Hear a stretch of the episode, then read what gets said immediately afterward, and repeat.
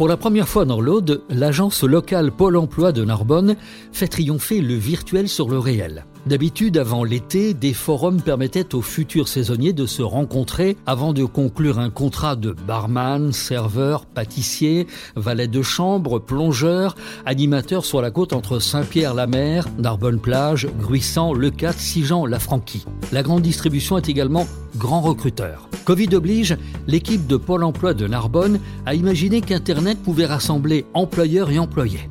Huit entreprises audoises ont joué le jeu, proposant plus de 150 postes à pourvoir cet été 2021.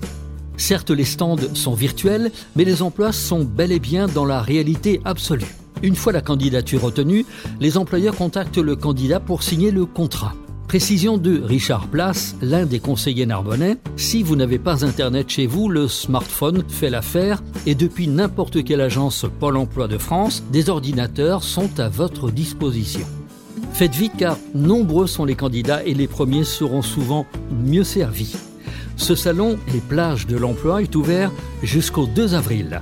Rendez-vous alors sur le site Pôle Emploi Occitanie, agence de Narbonne.